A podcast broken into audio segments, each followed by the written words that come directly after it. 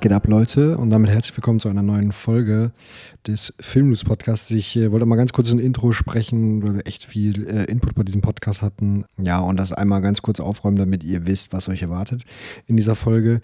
Wir sprechen mit äh, Philipp Kaminiak. Philipp Kaminiak ist ein ähm, deutscher DOP, der ähm, öfter mal oder ja, zur Hälfte des Jahres in ähm, Mexiko lebt oder dem Winter in Deutschland entflieht, aber sonst in Berlin äh, seine Heimat findet. Wir sprechen mit ihm über ganz viele Sachen. Philipp hat, äh, wie er uns im Podcast gesagt hat, über 400 Werbungen schon gedreht. Er ist schon ewig lange äh, im Filmbusiness dabei, hat krass viel Erfahrung und äh, richtig geile Referenzen auf Vimeo zu sehen und äh, auf seiner Website und so weiter. Richtig, richtig crazy, beeindruckende Aufnahmen auf jeden Fall dabei. Wir sprechen mit ihm über seinen äh, Werdegang, wie er ähm, ja, zum Film gekommen ist, über äh, ja, seine Positionierung als DOP, Repräsentanzen, äh, bei denen er gelistet ist, mit denen er zusammenarbeitet wie er sich inspirieren lässt ähm, und ein paar Projekte und so weiter. Aber auch über seine Leidenschaft äh, für Filmlinsen. Er hat auch einen eigenen ähm, ja, Kameraverleih, daher kennen wir ihn auch tatsächlich. Äh, RGB Rental heißt es. Äh, richtig geil, ist wie so eine, erklärt er auch ganz viel dazu. Ähm, eigene kleine Boutique mit äh, Vintage-Linsen und äh, richtig raren äh, Kameras ähm, die er früher mal aufgekauft hat. Auf jeden Fall sehr, sehr spannend. Und bevor wir in den Podcast springen, gerne nochmal eine Bewertung da lassen äh, auf Spotify, wenn es euch gefallen hat. Oder auch bei Instagram Feedback schicken. Freuen wir uns immer sehr drüber, wenn wir ähm, da eure Meinung hören, ob es euch das Thema gefallen hat äh, oder auch nicht. Und wie immer ein fettes Danke an Schur für äh, den Support bei dem Podcast hier mit den besten äh, Mikrofonen. Ja, herzlich willkommen zu einer neuen Folge des Filmnews Podcasts. Ähm, wir haben wieder einen neuen Gast dabei. Aus äh, Mexiko zugeschaltet, würde ich äh, jetzt mal sagen. Ich habe ich hab gar nicht mehr gen genau gefragt, wo du gerade dich rumtreibst, Philipp. Äh, aber erstmal herzlich willkommen, äh, Philipp Kaminiak. Moin. Schönen guten Morgen. Schönen guten Morgen. Genau, aus Mexiko. Bei dir ist, glaube ich, gerade Mittag, oder? Genau, bei mir ist 12.40 Uhr jetzt, ja, genau. Quasi noch Vormittag. Okay, okay, okay. Sozusagen. Ah, cool. Ja, bei uns ist gerade äh, Abend. Äh, ich sitze auf dem Sofa, Felix ist äh, im Büro. Äh, sehr gut. Genau. Wir wollten, wir wollten mal ein bisschen mit dir quatschen. Wir ähm, haben deine Arbeiten jetzt schon ein bisschen länger verfolgt und so. Ähm, aber ich kann einmal kurz einen, so, einen, so Abriss geben, beziehungsweise das, was wir gef gefunden haben, ähm, damit die Zuhörer auch mal checken, mit wem wir jetzt hier äh, sprechen. Aber gerne gleich auch nochmal was selber dazu sagen. Ähm, ja, du bist mittlerweile 41 äh, Jahre alt und wohnst in Berlin und äh, Mexico City und bist äh, hauptsächlich ähm, DOP, also ähm, ja, für das Bild zuständig bei, bei Werbefilmen hauptsächlich.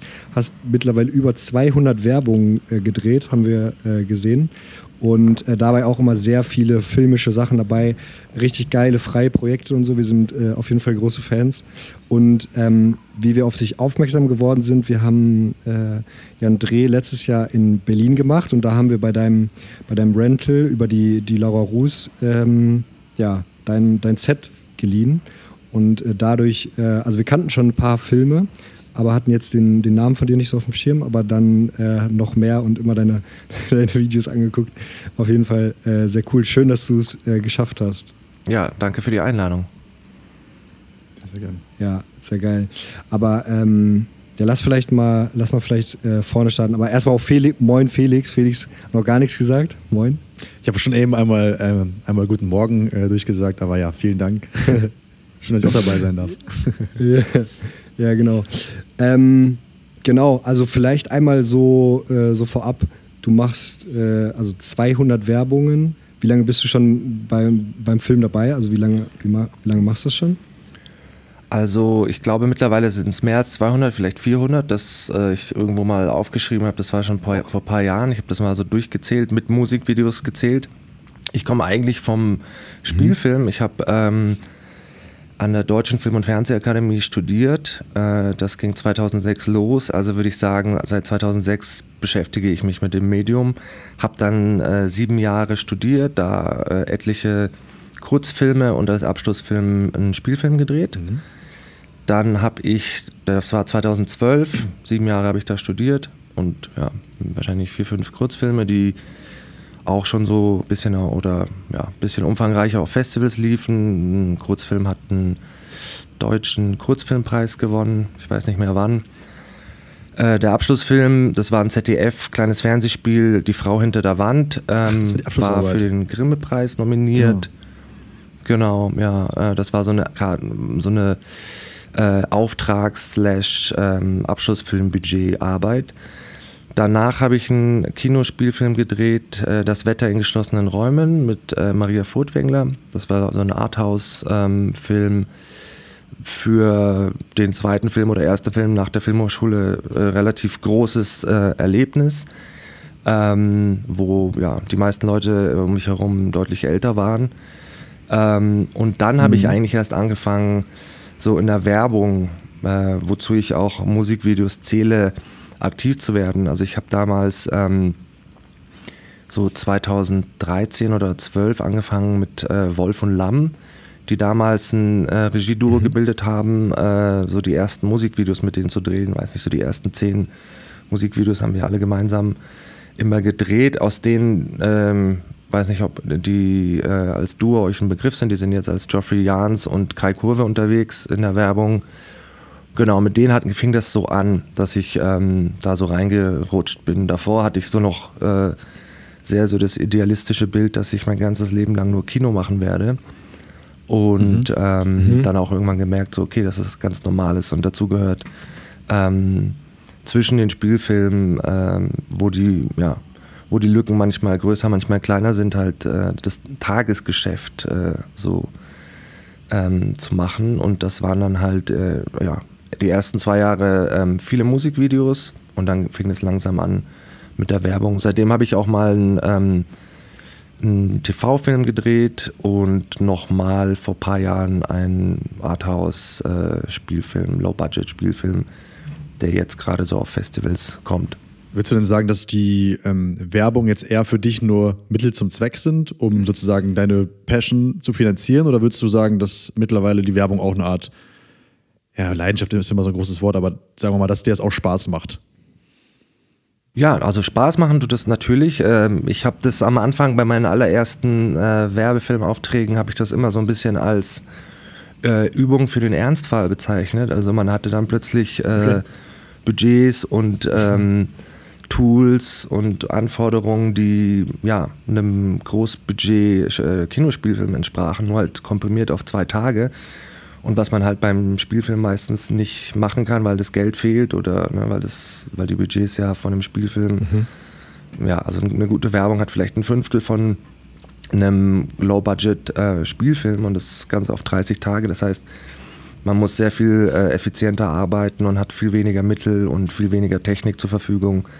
Ähm, bei der Werbung ist es halt so, dass man innerhalb von kürzester Zeit abrufen muss und dafür natürlich alle Tools hat und äh, alle Möglichkeiten, aber es muss halt auch, ähm, es muss halt auch sitzen und funktionieren.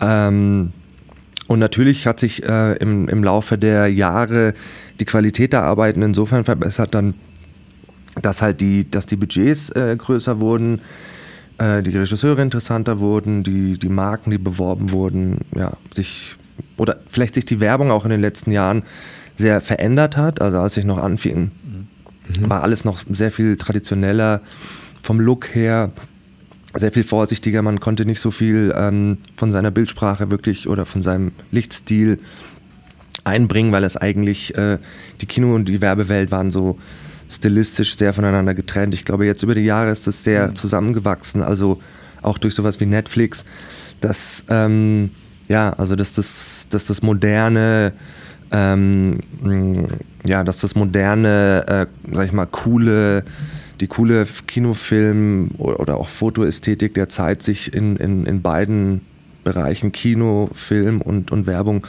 gleichermaßen wiederfindet und dass das eine vielleicht das andere sogar beeinflusst. insofern hat sich die Zeit sehr verändert in den letzten acht Jahren vielleicht. Und deswegen ist es heutzutage mhm. so, dass man äh, durchaus ähm, mehr von sich gestalterisch einbringen kann in der Werbung als früher. Insofern mhm. war das für, wurde es für mich schon auch ein, ja, ein sehr anspruchsvolles Feld, wo ich auch mich auch ja, von der Bildsprache her selbst auch entwickeln konnten, konnte. äh, was ich dann halt auch in den, ähm, in den Filmen oder in den persönlichen Arbeiten wiederfinden konnte. Also das eine hat das andere so ein Ja. bisschen ähm, beeinflusst, würde ich sagen. Also und klar, Werbung ist insofern ähm, High-End und äh, deswegen immer aufregend und jedes Mal eine neue Herausforderung. Und ja, für mich ist es nach wie Ja. vor halt ähm, ja das Medium, in dem ich mich halt im Alltag ausdrücken kann. Ja. ja, voll geil. Also das, das, das finde ich auch so spannend äh, bei dir, dass du quasi ähm, beide Stile so sehr, sehr auf High-Level schon abbild, äh, abgebildet hast. So, wenn man deine Arbeiten an, anschaut, ähm, wo du es gerade sagst, so ja, okay, vielleicht ein paar, die ein bisschen älter sind. Da gibt es halt viele Filme, die sind technisch einfach sehr perfekt. Und wenn man äh, sich deine, seine, deine Arbeiten anschaut, die du irgendwie auf äh, Instagram und so postest, ähm, wo ich das Gefühl habe, dass du ähm, ja, da am stolzesten drauf bist, sind, sind halt solche Filme, wo du äh, sehr in den filmischen Bereich gehst, ne? Mit äh, alleine auch, ähm, also viele Projekte auch auf Film gedreht, äh, so, wie ich, so wie ich das gesehen habe. ja. Viele Vintage-Linsen verwendest du, äh, beschäftigst dich da ja mit auch ähm, in Berlin mit deinem Rental mit und äh, kaufst immer wieder neue, neue Linsen dazu und so. Das ist ja schon so deine, deine Passion, oder? Also du hast, ähm, genau, das, das hatte ich ja eben gesagt, da, daher kennen wir dich ja auch. Da haben wir ja deine, dein, ein paar Linsen mal von dir äh, gemietet. Äh, du machst quasi neben deiner Arbeit als DOP noch, noch einen äh, Kamera-Rental, beziehungsweise was, was rentest du eigentlich alles, äh, alles äh, äh, raus? Linsen hauptsächlich, oder? Und dein, dein Kameraset, beziehungsweise ganzes DOP-Set, oder? Genau, also das Ganze ist so ein bisschen ja auch aus einer Passion entstanden, weil ähm, äh, ich komme, genau, also ich komme aus einer Zeit, äh, wo ich an, als ich anfing äh, zu studieren, da gab es noch keine Red und noch keine Alexa, ähm, sondern wenn man High-End gedreht hat, musste man auf Film drehen. Video war, war ein Fer Fernseh- oder Nachrichtenmedium. Das heißt, damals war die Bildsprache auch noch anders, also oder sag ich mal, die, die Art der, der Objektivwahl war anders, weil auf Film ging es halt immer darum, das schärfste und, und beste Bild zu bekommen, äh, weil das Filmmaterial die Lebendigkeit hergestellt hat. Ne? Also man, man hat weniger auf äh, weichen, alten, flerigen Linsen gedreht, auch weil es auf Film äh, viel schwieriger war, ähm, die ganzen Sachen zu kontrollieren, weil man durch den Sucher nicht das gesehen hat, was am Ende hinten rauskam. Das heißt, Flares und, und Weichheit und Softfilter, das war immer sowas, was mit sehr viel Vorsicht äh, genossen äh, benutzt wurde. Ähm, und als das mit digital anfing, war natürlich äh, ja, das Bild wahnsinnig clean und hatte keinen Charakter. Deswegen habe ich da angefangen, wie die meisten auch, äh, ähm, Vintage-Linsen auszuprobieren und, und Filter und, und versucht das Bild irgendwie ähm, die, die, ja, die Klarheit und, und die, die Unlebendigkeit des digitalen Bilds irgendwie zu beeinflussen. Und so kam ich halt ähm, auf die Liebe zu, zu oder überhaupt zu, zu dem Gestaltungsmittel ähm, äh, Objektive, was früher einfach, es hieß einfach, die schärfsten Objektive, die man haben kann, sind die besten, um auf Film zu drehen. Und so habe ich angefangen rum zu experimentieren und habe mich da sehr schnell in ein paar so besondere Linsen verliebt, die vielleicht nicht so ähm, verbreitet waren oder vielleicht bei den Rentals noch so in den hintersten Schranken lagen und gar nicht es erwähnt wurde, dass die im Angebot sind. Und so fing es langsam an, dass ich äh, alte Linsen gekauft habe, viel damit gedreht habe, eigentlich dann an digital, sage ich mal, zu 90 Prozent immer alte Linsen äh, benutze. Ähm, und so hat sich das so ein bisschen angehäuft. Mittlerweile habe ich mich zusammengetan mit einem, ähm, mit einem anderen DOP, ähm, Julian Landwehr, der hat auch an der DFFB studiert, ähm, der sowas ähnliches betrieben hat, aber eher so im Kamerabereich. Wir haben dann irgendwann die Sachen alle zusammengeworfen und haben jetzt mittlerweile einen, einen kleinen Boutique-Rental, der ähm, eigentlich alles anbietet. Filmkameras, 16 mm, wir haben eine 416 äh, SR3, äh, Aricam 35 mm, Alexa 35 Mini LF, also alles, was so State of the Art ist. Und äh, ja, eine Mischung aus mh, eher seltenen modernen Linsen, die, weiß ich nicht, also wie Cook, LF, Anamorphoten, ähm, und halt eben diesen ganzen Vintage-Linsen, die irgendwie High-End äh, gerehoused wurden. Also das ist so ein bisschen der Charakter dieses, dieses Rentals, aber im Prinzip bietet der eigentlich alles, was man sonst so im, äh, ja, im Werbe, Werbe- oder ähm, Musikvideobereich braucht. Ja. Ich finde das voll gut beschrieben mit diesem, mit diesem Boutique-Rental, weil wenn man sich die Liste anguckt, ich habe sie gerade auf, du hast auch gesagt, ein kleiner Rental, also was, was ihr alles für Linsen habt, das ist Wahnsinn, was es auch alleine für, für einen Wert haben muss, äh, diese ganzen Linsen, die ja äh, teilweise gar nicht mehr zu bekommen oder schwer zu bekommen sind, die, äh, die rehoused sind, alte Linsen und so, was da alles bei ist. Kannst du sagen, was das für ein Wert ist? Also, ich, also alleine ein Set ist, kostet doch schon teilweise sechsstellig, oder? Also was ist das, was ist das teuerste Set, was ihr da habt? Ja, also die Sachen sind halt in den letzten Jahren, ähm, haben die halt an Wert zugenommen durch dieses ganze Rehousing. Also ähm, ja, es sind mittlerweile, ich sag mal, manche sind ziemlich viel wert und ähm, wir haben irgendwie nicht, äh, ja, ich würde mal sagen, zu Zeiten äh, mich mit den Sachen beschäftigt, ähm, als die Sachen nichts wert waren. Ne? Also zum Beispiel so eine 416, okay. was so die, die High-End 16mm Kamera ist, die es so gibt, oder die letzte, die Aria entwickelt hat. Ähm, das war halt mhm. halt damals, äh, als die Sachen State of the Art waren, haben die Sachen, ja, waren die sechsstellig äh, und mehr wert, so ganze Pakete. Und ähm, ja, ich habe meine 416 gekauft, da, hat, da haben alle Rentals ihre Kameras einfach abgestoßen und die halt für ein ja, hm. für wenig, sehr wenig Geld gekauft, aus, aus reiner Liebe, weil ich gesehen habe, okay, die Sachen verschwinden vom Markt. Das war für mich immer damals irgendwie so ein Traum, auf dieser Kamera zu drehen und plötzlich werden die diese Kameras hinterhergeschmissen. Deswegen habe ich die aus so einer ja, Liebhaberei fast gekauft und heute sind die jetzt wieder mhm. äh, ja, State of the Art. Und ähm, ja. Äh, klar, Voll. aber natürlich ist das, das Ganze auch erst möglich geworden, äh, weil wir jetzt nicht mit irgendwie einem riesigen finanziellen Background an diese Idee von einem Rental reingegangen sind, sondern irgendwie zu Zeiten uns mit Sachen beschäftigt haben, wo man leicht daran kam und das dann über die Zeit halt mhm. irgendwie wieder an Wert gewonnen hat und man heute halt deswegen ähm, damit irgendwie gut dastehen kann und ähm, wettbewerbsfähig, so blöd es auch klingt, äh, sein kann, weil man plötzlich halt diese Sachen aus dem Schrank holen kann. Mhm. Ja, crazy. Ja, es wird ja mittlerweile voll viel wieder auch auf Film gedreht, ne? Würde mich auch mal voll interessieren, was so. also, wie da so dein Gefühl ist. Ähm, also, du hast ja eigentlich gerade gesagt, so damals hat man auf äh, Film immer versucht, so klare Linsen wie möglich zu verwenden und jetzt versucht man auf digital so unklare Linsen zu verwenden wie möglich, damit man so einen Filmlook äh, wieder auf digital hin, hinbekommt. Ähm, was, was ist so deine Einschätzung generell von, von dem Markt? Wie, also wie denkst du, irgendwann ist es mal so ausgelutscht auch wieder, dass, dass jeder äh, diesen Filmlook haben will, weil das ist ja gerade schon so das Ding, ne? Also dass jeder versucht gerade diesen Filmlook zu ähm, emulieren, ne? Ähm, in Werbungen, in, in, äh, in szenischen Sachen und so weiter. Denkst du, dass das irgendwann wieder vorbei ist oder wie ist so deine Einschätzung? Weil, also man, man merkt ja schon, also es ist jetzt nicht nur beim, beim, ähm, beim Film so, oder, sondern auch beim Foto. Mhm. Viele äh, shooten ja jetzt auch wieder Film, beziehungsweise ist das schon länger so. Äh, aber da, da hast du ja sogar auch ähm, Expertise, haben wir gesehen. Du hast auch schon mal so eine Fotoausstellung sogar gemacht mit äh, analogen Bildern, so wie wir das gesehen haben. Aber was ist deine Einschätzung? Denkst du, das äh, wird für immer so bleiben oder? Ich glaube, es hat sich, ähm, ich glaube, es war, ja, also ich glaube, ähm, wie es mit Film weitergeht, äh, kann ich nicht sagen. Das ist, äh, glaube ich, ungewiss und ich glaube, so, es hängt alles davon ab, äh, ähm, ob Film produziert wird, ob das rentabel ist für die Filmhersteller, ob die pleite gehen. Ich glaube, wenn Kodak irgendwie pleite geht, ist, die, ist der ganze Spaß vorbei.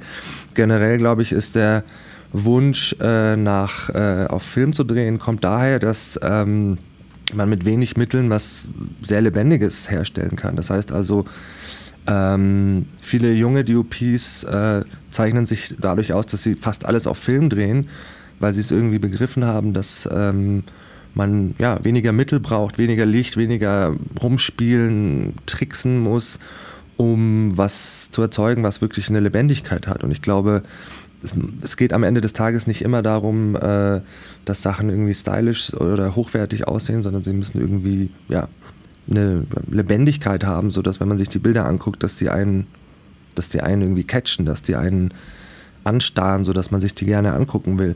Und das passiert halt bei Filmen, da passiert einfach mhm. was, was Magisches, was äh, auf digitaler Ebene natürlich versucht wird, ähm, irgendwie so zu imitieren, äh, sei es durch ähm, Filmlooks im Grading Äh, und das in Kombination mit Linsen.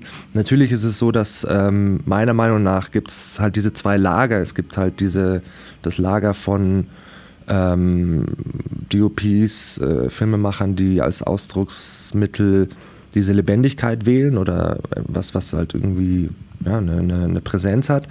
Aber es gibt das andere Lager auch, wo es um, um Schärfe und, und wo, wo High-End äh, durch Schärfe und, und, äh, und sowas ähm, definiert wird. Und deswegen ähm, finde ich, ja, gibt, hat beides seine Berechtigung und deswegen ähm, glaube ich auch, dass beides auch bestehen bleiben wird, solange, äh, solange es die Möglichkeiten gibt.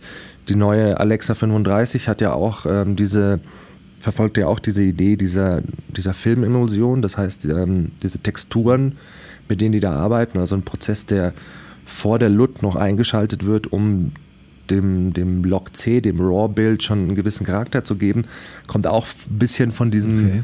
mh, von dem Wunsch her, den, den DOPs so dieses Gestaltungsmittel Film Auswahl äh, zurückzugeben. Weil klar, bei Film ist es ja so, wenn du auf 50 Daylight drehst, hast du ja so ein wahnsinnig klares, scharfes Bild im Vergleich zu 250 Daylight, wo es plötzlich ziemlich körnig wird auf 16 mm ist, das, ist die Wahl des, des Filmmaterials nicht unbedingt ein, ein Gestaltungsmittel in Sachen, ähm, okay, wie viel, wie viel Exposure brauche ich jetzt hier, sondern äh, wie viel Korn will ich haben, wie, soll, wie, wie hält sich der Kontrast und so weiter.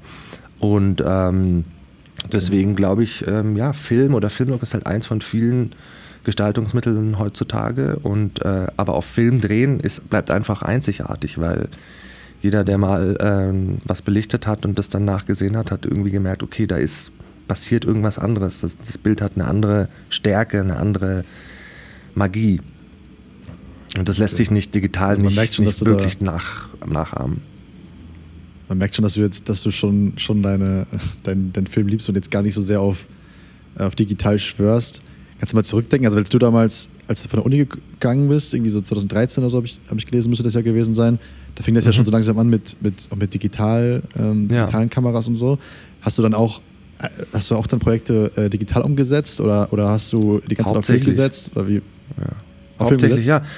Nee, also hauptsächlich digital. Also als, äh, als so, die Red ja. rauskam, fing es schon an, schon an während der Filmhochschule, dass man also davor haben wir jede Übung, also jede, keine Ahnung, Lichtübung, Kameraschwenkübung, da musste man immer so kleine kleine Filme drehen. Also man hat eine, eine, Rolle bekommen, zehn Minuten und musste dann, jeder Student musste dann daraus halt einen Kurzfilm schneiden. Es wurde Ton aufgenommen und ähm, die Leute haben sich da richtig Mühe gegeben. Aus manchen Sachen sind sogar kleine Kurzfilme entstanden, die, die dann halt auf Festivals gingen. Aber es wurde halt eben alles mhm. auf Film gedreht und so. Und dann, als die ersten Digitalkameras rauskamen, hieß es so, ja, probiert doch mal die Digitalkameras für die nächste Übung auf und, aus. Und es war halt immer ein Schock, so mit dieser Ästhetik irgendwie umzugehen. Ähm, ich habe dann auch meine, alle meine Kurzfilme auf 16 oder 35 gedreht.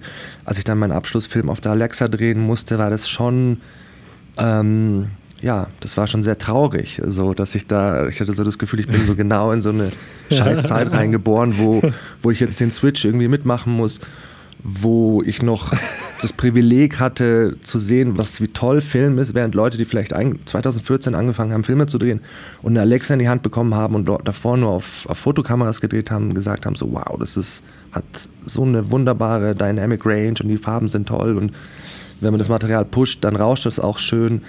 Für mich war das halt ähm, war das eine große Depression, so äh, mich damit okay. zurechtzufinden. Wobei ich dann, das, das das bezog sich jetzt eher so auf die ersten HD-Kameras und auf die Red, Red One. Ich weiß nicht, ob ihr die euch noch erinnert, dieser schwere, riesiges, dieses Rohr, dieser Kasten. Ähm, das hatte, da waren, alle Gesichter waren halt bleich. Man musste immer ähm, warm aufhellen, damit in den Schatten so ein bisschen was passiert. Ansonsten war Schatten halt immer Grauheit. Ähm, die Alexa, die erste mhm. Alexa war dann schon extrem gut und letztendlich als ich da meinen ersten Spielfilm darauf gedreht habe, war das schon auch eine kleine Versöhnung. Äh, aber es waren schon so zwei, drei Jahre, wo ich gemerkt habe, so, okay, scheiße, es geht in eine richtig falsche Richtung. Äh, und das hat mir ein bisschen wehgetan. Aber es hat sich danach halt, wie gesagt, haben sich andere Gestaltungsmittel dann gefunden und äh, alles, was Ari mit Alexas gemacht hat, war dann eh immer so viel besser und, und äh, es, ja, es ist eine, war eine Versöhnung wert. Auf jeden Fall. Ja, ja geht crazy. Ähm, Philipp, worauf wir auch noch auf jeden Fall eingehen wollen, was uns mega interessiert, ähm, also wie, also erstmal Werdegang haben wir jetzt schon mal so ein bisschen, ein bisschen abgehandelt, ne? von der Uni dann mit Filmen, äh, also Spielfilmen gestartet, dann irgendwann in die Werbung äh, gegangen und jetzt ähm, ja quasi so ein bisschen diese Vermischung von, von Werbung mit Film. Ähm, auch auch äh, gestern ähm, nochmal dein, dein neuestes Projekt oder zumindest das Projekt, was du als letztes gepostet hast, The Circle gesehen. Äh, kann, man, kann, ich, kann ich sehr empfehlen. Das, das ist ja ein freies Projekt von dir gewesen, oder? Mhm. Oder ähm, war das in Kooperation mit, mit äh, etwas zusammen?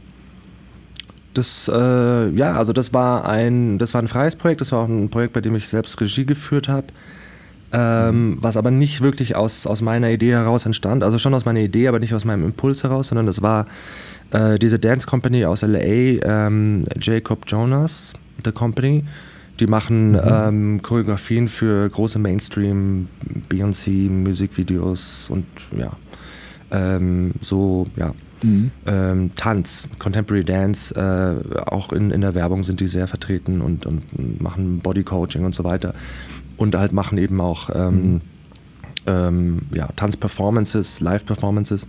Und die haben halt während Covid haben die ähm, so eine Initiative gestartet, eben weil sie nichts zu tun hatten in ihrer normalen Arbeitsform, haben sie diese Filmstance-Plattform äh, gegründet, auf, auf der Leute aus der ganzen Welt äh, für kleine Budgets, die die denen zur Verfügung gestellt haben, ähm, Tanzfilme während Covid äh, produziert haben und somit haben die halt innerhalb von mhm. kürzester Zeit ähm, ja, wahnsinnig viele Follower auf Instagram bekommen und ähm, haben viel Zuspruch bekommen, das Projekt weiterzuführen und haben halt über die Jahre einfach Leute gesammelt, die sie mal irgendwo gesehen haben, äh, interessant fanden und halt äh, mich dann auch irgendwann angeschrieben und gefragt, ob ich Lust hätte, in Mexico City so eine Episode zu machen. Also nicht wirklich Episode, weil jeder Film ist komplett unabhängig. Und das war quasi deren Kuration. Also die haben äh, eine Choreografin an den Start gebracht und acht Tänzer und Tänzerinnen aus Mexico City, die gerade an der Choreografie gearbeitet haben und ich sollte mir was dazu einfallen lassen. Und ich wollte nicht einfach nur ein ähm, Tanzvideo oder eine, eine, Choreografie abfilmen, sondern ich habe mir halt überlegt, wie kann ich das mit der Stadt ähm, irgendwie auf eine narrative, subtile, symbolische Form irgendwie umsetzen und dann ähm, genau habe ich daraufhin ein Skript geschrieben, äh, noch eine Produktionsfirma hier aus Mexico City ins Boot geholt, die das finanziell ein bisschen unterstützt hat. Ähm, und dann in kleinem Team ähm, dann gedreht an zwei Drehtagen. Und ähm, mhm. ein Berliner hat es geschnitten. Ähm, Manuel, der alle meine Sachen eigentlich, die ich mag, die ich in letzter Zeit gemacht habe, der hat es gegradet. Äh, Sander Hautkruyer hat es geschnitten. Und ähm, ja, und so wurde das halt zu so einem ja, persönlichen Projekt. Ja. ja, das ist richtig geil. Also soll, gerne, sollte man sich auf jeden Fall mal äh, reinziehen. The Circle heißt es, glaube ich, findet man auf jeden Fall auf Vimeo und äh, wenn man nach Philipp Kaminiak sucht. Ja, ähm, wir haben auch eben mal, da, sorry, dass ich ins Wort falle, ja? ich will kurz dabei, dabei, dabei bleiben. Ich fand das irgendwie total interessant. Wir haben mal, ähm, mal kurz mal gegoogelt. Also die Geschichte ist, die Geschichte ist eigentlich auch total interessant, oder das Bild, mir war es gar nicht bewusst, dass, also muss, muss man vielleicht mal kurz erklären, wie sozusagen wieder diese Analogie ist zwischen ähm, der Stadt und dieser Hektik und so und diesem Circle oder Circle of Death, sagt man, glaube ich.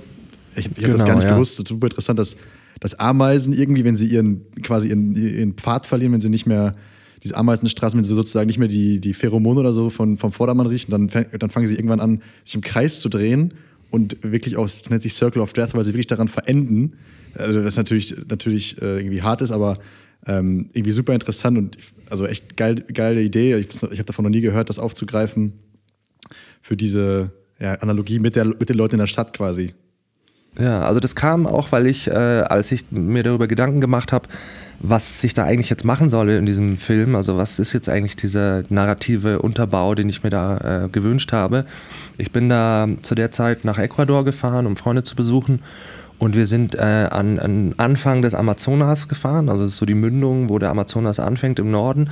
Und da ähm, in so einem Holzhaus, in so einer Gruppe von zehn Leuten, äh, gechillt, ähm, ohne Internetzugang, zwei, drei Tage verbracht und es war ziemlich magisch. Also, ähm, ich bin morgens aufgewacht mit, äh, mit Affen um überall um einen herum, die in den Bäumen saßen und Geräusche gemacht haben.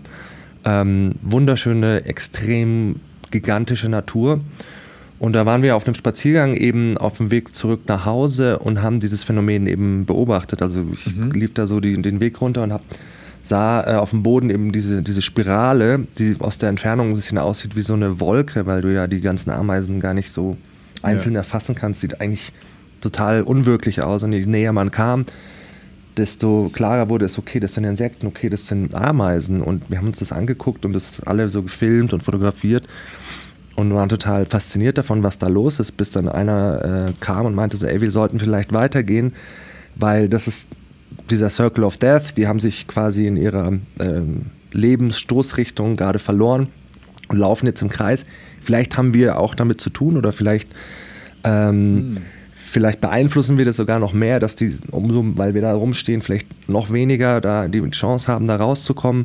Und er hat es dann auch erklärt, dass, ähm, ja, dass Ameisen, die in diesen Strudel hineingeraten, weil sie dem Vordermann folgen und der Vordermann dem Vordermann folgt und der eigentlich irgendwann äh, der Erste in der Reihe, der, vom Weg abgekommen ist, halt in die falsche Richtung läuft. Und das Bild der, der Ameisenspirale, der, des Circle of Death, ähm, ja, sah ich plötzlich als äh, wundervolle Analogie zu unserem Großstadtleben. Ähm, und daher kam die Idee, halt einen Film zu machen, der aus der Luft funktioniert und ähm, Choreografien, die aus der Luft funktionieren und ähm, hatte dann die Möglichkeit, eben noch diese Choreografie insofern zu beeinflussen, dass ich gesagt habe, dass ich eben in diesem Film auf diesen Circle of Death hinaus, ähm, also es darauf äh, hinauslaufen soll. Und genau, und wir haben dann auch ähm, diesen Circle of Death dann quasi in 3D animiert mit 3D-Ameisen, weil wir natürlich keine echten Ameisen ah, okay. dafür. Ja, das wollte ich ähm, auch noch fragen, ob das echte Ameisen waren, weil ich dachte schon so, okay, das sind. Ja, ja. Ja, okay, er ist animiert. No animals were harmed in this movie. Ja, ja sehr, gut. Ähm, sehr gut. Ja, mega spannend. Also äh, so, sollte man sich auf jeden Fall mal, mal anschauen. Ähm, aber worauf ich eben noch hinaus wollte, eigentlich so, wie du, wie du so oder wie du denkst, es hat sich natürlich auch alles so ergeben über die Jahre. Ne? Ich meine, ähm, du hast gesagt, seit 2006 beschäftigst du dich mit, sind äh, 17 Jahre, dann, dann dein Studium abgeschlossen und so weiter, äh, viele Projekte gemacht und so. Wie du dich als ähm, ja, DOP positioniert hast, der so in diese Richtung, also hast du es bewusst gemacht, dich äh, so zu positionieren, dass du halt so filmische Werbung machst, weil ähm, zumindest ist es in unserer Wahrnehmung so, dass du eigentlich nur noch auf solche Projekte gebucht wirst, die irgendwie einen filmischen Anspruch haben, die einen besonderen Look haben, die äh, außergewöhnlich sind und ähm, ja, es sind natürlich auch ähm, äh, in deinem Portfolio, wie, wie eben gesagt, ne, technisch perfekte Sachen dabei, aber ähm, das, was man aktuell so sieht, ist halt eher alles mit diesem filmischen Anspruch. Hast du dich bewusst dazu quasi positioniert? Wie bist du zu dieser Positionierung gekommen? Äh, kannst du vielleicht mal ein bisschen was dazu erzählen? Ähm, ja, also ich glaube, an, an, wenn man am Anfang, an, wenn man anfängt zu arbeiten, dann hat man halt eine begrenzte Auswahl an, Projekten, mit denen man sich äh, präsentieren kann und dann zeigt man natürlich alles, was, was irgendwie hochwertig ist oder wo man glaubt, okay, das, hat, das ist jetzt, hat jetzt einen Schritt in deine Entwicklung bedeutet. Ähm, wenn man dann irgendwann ein paar Jahre arbeitet und ein, vielleicht ganz unterschiedliche Projekte vorzuweisen hat, ähm, beginnt man halt äh, so ein bisschen ja, die Sachen auszuwählen, die, die einen repräsentieren. Und je mehr man sein Showreel vielleicht in die Richtung drückt, desto mehr definiert man so ein Bild von, von sich und desto mehr kann man wahrscheinlich beeinflussen, wofür man wahrgenommen wird und wofür man vielleicht später auch äh, ausgesucht wird für, für, Projekte. Generell ist es so, dass ähm, in der Realität es halt so aussieht, dass ähm, natürlich nicht jeder Film, den ich drehe, äh, auf meinem Reel landet und ähm, viele Sachen vielleicht sehr gut sind, aber in der Bildsprache nicht in, in die Auswahl passen, die, die ich so etabliert habe über die Jahre. Ähm, also ich werde für alle, alle möglichen Sachen gebucht. Natürlich, je mehr man sein Reel dann in eine bestimmte Richtung formt, desto mehr wird man für solche Sachen auch angefragt. Aber ähm, es gibt auch Projekte, die, die ganz anders sind. Ich drehe auch immer noch Sachen, die ähm, poppig sind, die, die, die hell sind, die äh, knallige Farben haben. Es gibt es auch immer noch.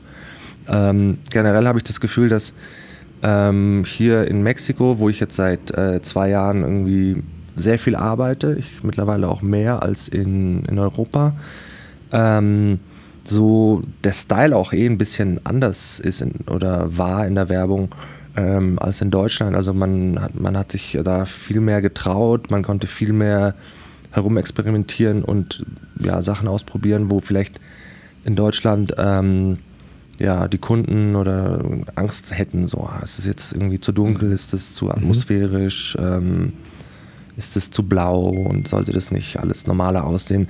Insofern konnte ich da schon so ein bisschen äh, ja, in die Richtung ähm, rumprobieren auch, ja. Aber klar, mein Wunsch okay. ist es, natürlich würde ich immer gerne Sachen drehen, die ähm, visuell, wo ich, ja, wo ich halt, wo ich reinpasse. Und das ist halt eher so diese, okay. ich würde mal sagen, ähm, auch im Spielfilm waren es auch eher Sachen, die so, so ein bisschen Richtung Thriller gingen, also ja, atmosphärisch, ähm, mystisch, dark. Mhm. Ähm, genau.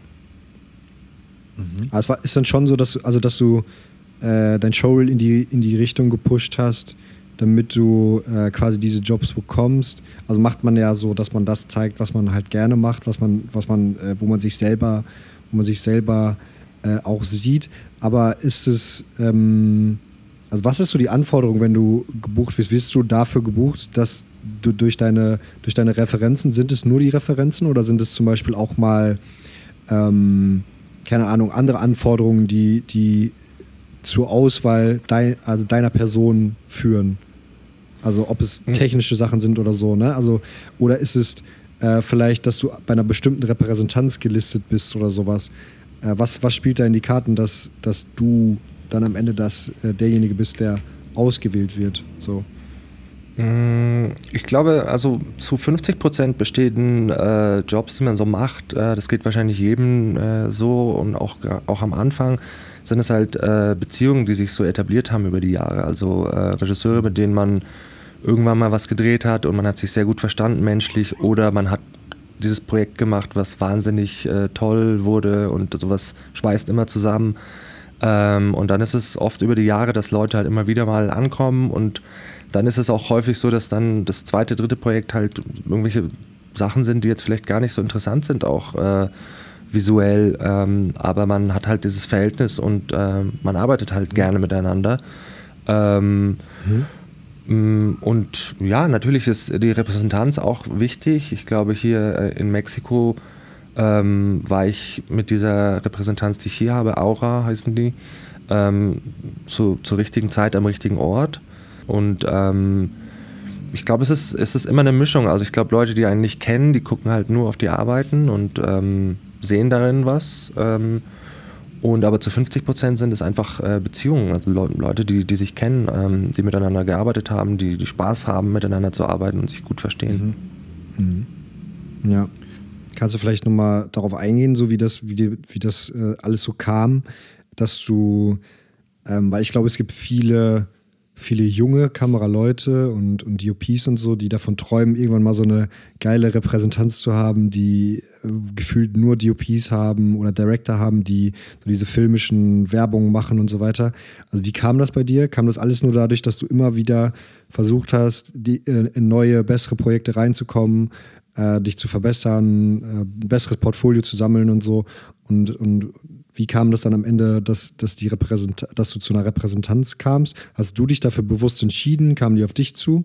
Wie, wie funktioniert sowas? Wir haben gar keine äh, Berührungspunkte zu sowas, weil wir ja eine Produktionsfirma sind quasi und jetzt auch nicht zu Reprä Repräsentanzen gehen und sagen, ja, wir wollen jetzt den und den Kameramann haben. Äh, Soweit sind wir noch nicht. Vielleicht wird das irgendwann äh, so sein, aber ähm, genau.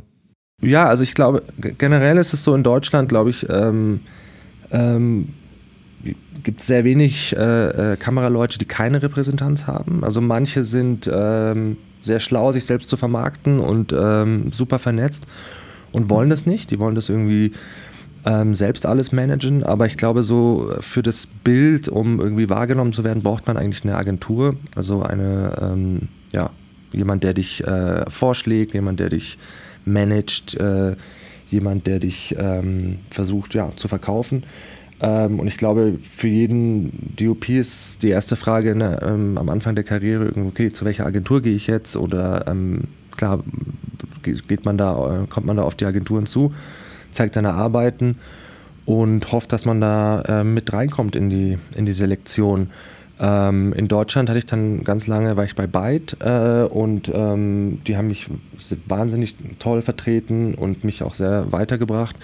Ähm, als ich dann in Mexiko hier ankam, glaube ich, das war so eigentlich der, so der wichtigste Punkt, so, äh, der mich so weitergebracht hat in den letzten Jahren. Da, ähm, da war ich im Gespräch mit, äh, mit, einer, mit der einzigen Agentur, die es in Mexiko gibt, die heißt 9am. Und zu der Zeit hat da äh, Patricio ähm, gearbeitet und der ist äh, aber der, äh, der wurde aber quasi gefeuert während Covid und äh, hat dann eine neue eigene Agentur gegründet und ähm, hat ziemlich viele Leute mit, mitgenommen aus der alten Agentur, weil die ihn alle eigentlich geliebt haben, viel mehr als Personen und Agenten als, als die eigentliche Agentur. Ähm, und ähm, als ich dann hier in Mexiko, äh, als die dann an den Start gingen äh, mit dieser Agentur, war halt gerade Hochzeit von Covid und äh, die Agentur ähm, zeichnete sich dadurch aus, dass sie halt aus ganz Lateinamerika Leute hatten, wirklich gute Leute, ähm, aber das Reisen halt nicht relativ eingeschränkt war. Das heißt, ich war dann äh, einer von vier Locals hier in Mexico City und gleichzeitig halt einer, den hier noch niemand kannte. Also alle waren so ein bisschen so, hä, wer ist dieser Typ? Äh, der Einzige mit einem Nicht-Latino-Namen. Äh, und das hat mir wahnsinnig mhm. viel gebracht, weil, ich, weil plötzlich in den ersten Monaten gingen halt die Jobs an, an drei Leute aus Mexico City und ich war halt plötzlich einer davon. Also ich bin da tatsächlich irgendwie so, so reingeraten. Ähm, und es hat mich innerhalb von kürzester Zeit ähm, sehr viel weitergebracht als in, weiß ich nicht, zwei, drei Jahren in Deutschland. Äh, in ein paar Monaten. Plötzlich mhm. hatten mich hier alle auf dem Schirm, weil ich einer von wenigen war, der, die halt verfügbar waren. Und ähm, auch der einzige Exot äh, in der Auswahl. Insofern ist so eine Agentur schon extrem wichtig äh, und ähm, es ist, ja, es ist, kann eigentlich äh, mhm kann für die Karriere eigentlich sehr viel bedeuten, die richtige Agentur mhm. zu haben. Also war das so, dass du dann damals ganz frisch in Mexiko warst und das, also äh, vielleicht kannst du mal ganz kurz einhaken, seit wann du in Mexiko bist. Das war ja scheinbar kurz vor Covid, oder? Genau, ich schon bin, länger dort. Also ich bin, ich bin überhaupt in Mexiko gelandet, weil ich, äh, als Covid losging, einfach geflüchtet bin. Ich hatte, ich war okay. vor, als es so, als es, ich glaube so im, ja, im Herbst vorher war ich schon ein bisschen hier abgehangen und hatte Lust, mehr Zeit hier zu verbringen, aber ich hatte jetzt nie das Gefühl, okay, ich will jetzt hierher ziehen, sondern ich wollte einfach hier arbeiten und hier ein bisschen abhängen. Ich wollte hier überwintern, das war so der Plan und das ist auch nach wie vor der Plan. Also ich, ich, ich flüchte vor dem Winter. Damals war es halt so, mhm. dass ähm, ich hatte einen Flug in ein paar Tagen. Amerika hat äh, an dem Tag irgendwann die Grenzen dicht gemacht und ich habe einfach beschlossen, ich buche den Flug sofort früher um, pack zwei Koffer und hau nach Mexiko ab, weil ich irgendwie gespürt habe, dass das in Deutschland nicht so cool äh, sein wird. Äh, und dann war ich ein, ein, ein Dreivierteljahr äh, in Mexiko, aber im Sommer dann auch in, äh, viel wieder in Deutschland, um zu arbeiten. Und dann ging diese Agentur an den Start und vorher war ich schon mit denen in Kontakt und deswegen war ich halt okay. einer der ersten mhm. mit auf der Seite. Ähm, und zu dem Zeitpunkt hing ich aber schon so ein halbes Jahr ähm, in Mexiko ab, also mit Unterbrechung natürlich immer, wenn ich in Deutschland war. Mhm. Ähm, genau, so okay. lief das. Hast eigentlich. Patricia schon kennen sorry, hast Patricia schon kennen und lieben gelernt und dann, dann ging die an den Start. Und also ich will jetzt auch noch mal kurz eingehen auf diese Arbeit sozusagen mit der Repräsentanz. Kann man sich dann so, das so vorstellen, dass das so eine Art Management auch für dich ist? Also verhandeln die auch für dich und so? Oder ist es eher so, dass die dich nur vorschlagen und du machst dann den Rest selber? Nee, die machen alles. Also das heißt im Prinzip, man sitzt zu Hause rum und äh, spielt mit seinen Synthesizern äh, und dann ruft dich der Agent an und sagt, okay, ich habe hier eine Jobanfrage oder ich, ich habe dich für den und den Job vorgeschlagen, hast du dann und dann Zeit? Dann wird man optioniert, also äh, erstmal vorgeschlagen, dann also ich, ich glaube, die Hauptarbeit eines Agenten ist irgendwie deinen Namen und dein Reel an Produktionen und Regisseure näher zu bringen und zu sagen, okay, ihr habt jetzt hier diesen Job und ich habe die und die Leute, die dafür in Frage kommen. Und ich glaube, ein gutes Management, eine gute Agentur äh, schlägt dich bei möglichst vielen Jobs vor oder auch wenn es nicht um Jobs geht, einfach erwähnt deinen Namen, äh, schickt dein Reel rum ähm, ja, und macht auf dich aufmerksam. Und, ähm, und ja, wenn es dann zu einem Job kommt oder zu einer Anfrage, dann ist es eigentlich die Agentur, die alles für dich regelt, äh, die Gage verhandelt, die Termine klar macht, ähm, die ganzen Bedingungen Und dann wirst du halt offiziell gebucht durch die Agentur und dann erst wird eigentlich dein Kontakt äh, weitergegeben und dann mhm. ähm, wirst du halt ver verbunden mit Regisseur und, und, und, und Produktion und beginnst den Film vorzubereiten. Genau, aber die machen die ganze Vorarbeit. Das heißt, man muss auch nicht mehr äh, selbst äh, Gagen verhandeln. Bei mir war das auch früher so, dass wenn mich jemand angerufen hat, gesagt, ja, hast du am Wochenende Zeit, wir haben hier ein paar hundert Euro, sag ich sage, okay, wo muss ich hin? Kein Problem. So, ich war einfach mhm. sehr schlecht im mich selbst mhm. vermarkten und, und, so ein Agent ist dann natürlich jemand, der dann ähm, ne, versucht, ähm, ja. deinen Wert irgendwie auch zu halten oder überhaupt erst zu, zu definieren. Ja, was, was ähm, magst du sagen, was, was so Repräsentanzen quasi von deinem Tagessatz abbekommen? Also wie wird das gesplittet? Äh, 10 Prozent. 10 Prozent. Mhm. Okay.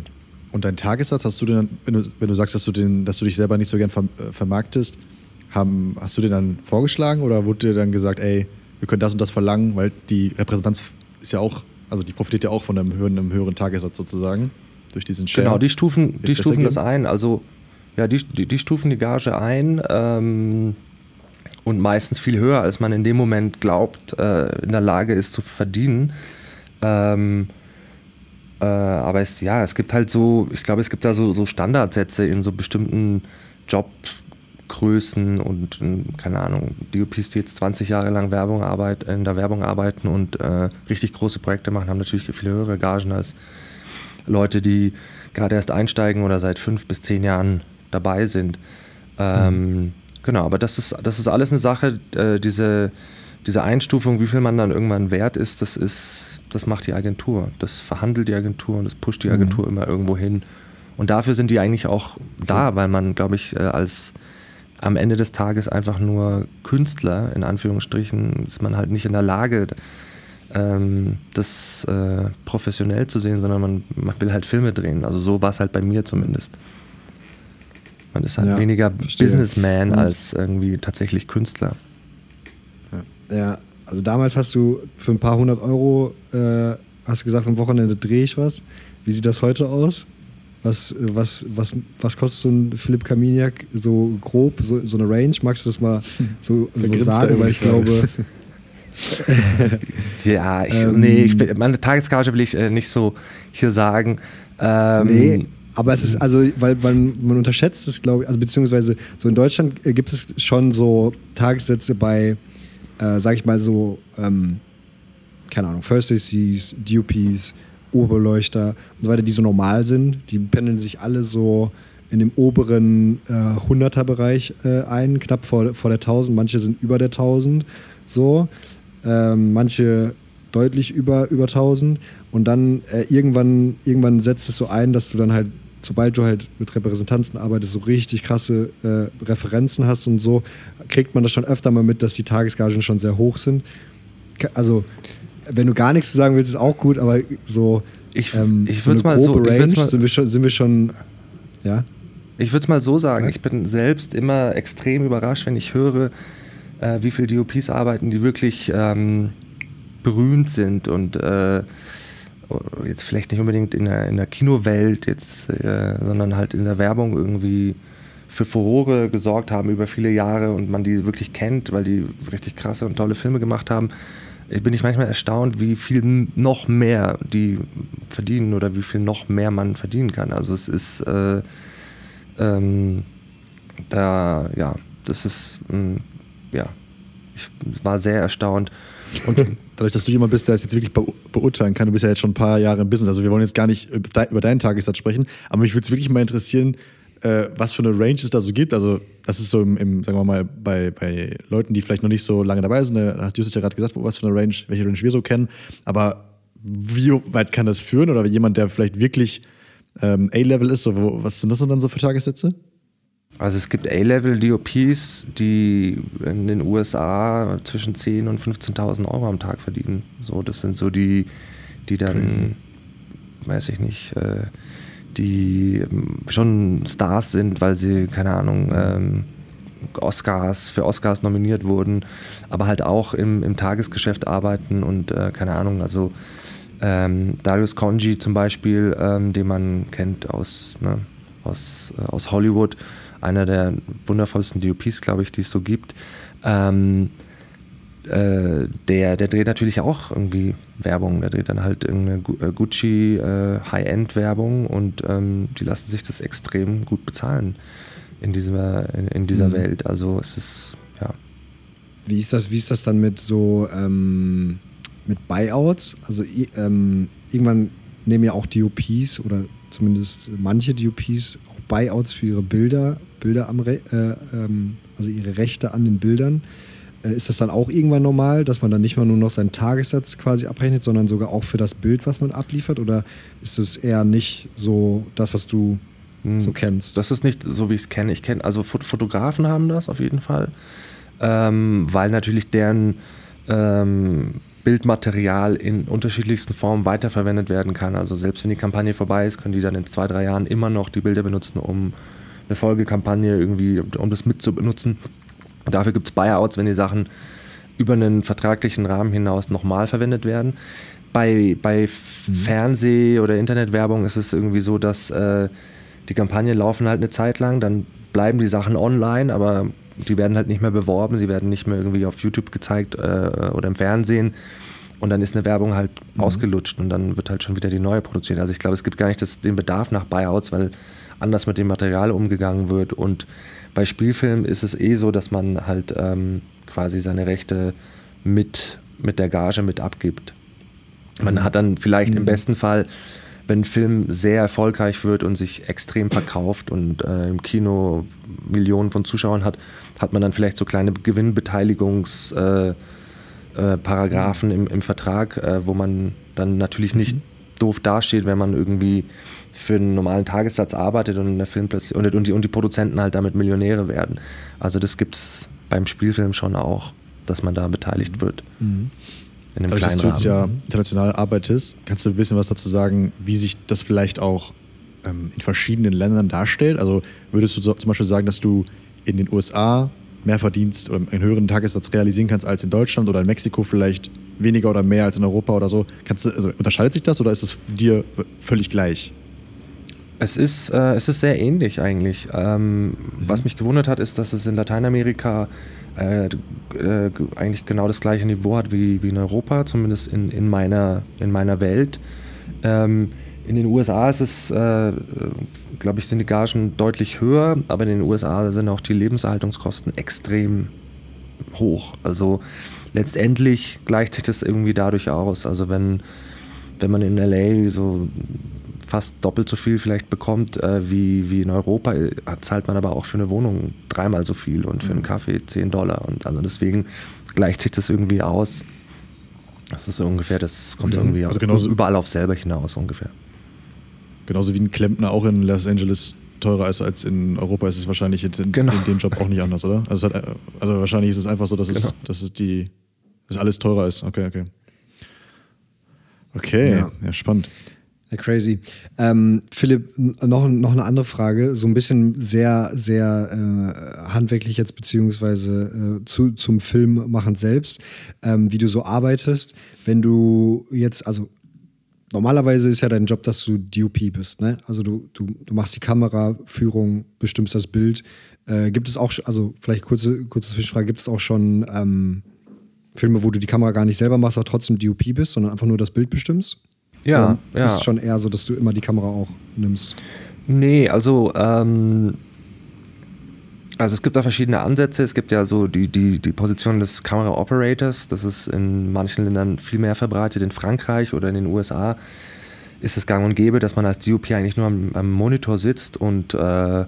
mit dem Oberbeleuchter das Licht bespricht, mit dem Operator die Kamerabewegungen bespricht und natürlich komplett Einfluss hat auf alles und alles dirigiert, alles bestimmt aber tatsächlich äh, Leute für dich das operieren und man halt mit dem Regisseur zusammen am, am Monitor sitzt. Das hat irgendwie den Vorteil, dass äh, ja, man ein bisschen konzentrierter und ein bisschen genauer sein kann in bestimmten Entscheidungen, was Licht angeht und was die Bewegung angeht. Ich glaube, es ist schon ein Unterschied, ob man einen Dolly-Fahrt äh, mit einem Schwenk äh, selbst sich anguckt und dann beurteilt, als wenn man selbst da drauf sitzt und ähm, irgendwie einem der Fuß wegrutscht oder man sich überlegt, wie man jetzt hier um die Ecke kommt, wenn man 90 Grad nach, nach rechts schwenken muss. So es ist schon, ist schon ein Unterschied.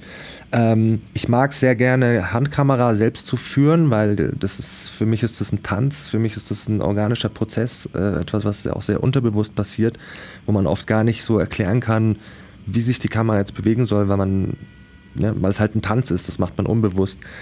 Das mache ich sehr gerne selbst. Ansonsten mhm. freue ich mich natürlich, wenn, wenn es Projekte gibt, die eine Steadicam haben oder einen Gimbal Operator ähm, und ich einfach das Bild beurteilen kann. Äh, also ich würde mal sagen, in meinem Fall, mhm. wenn ich die Wahl hätte, würde ich immer mit Operator arbeiten. Und bei Steadicam und so Sachen ist es eh äh, wichtig. Ähm, bei Handkamera würde ich es äh, am liebsten immer selbst machen und ich werde es auch, äh, solange ich kann, das selbst machen. Wahrscheinlich werde ich irgendwann zu alt sein und auch keinen Bock mehr haben.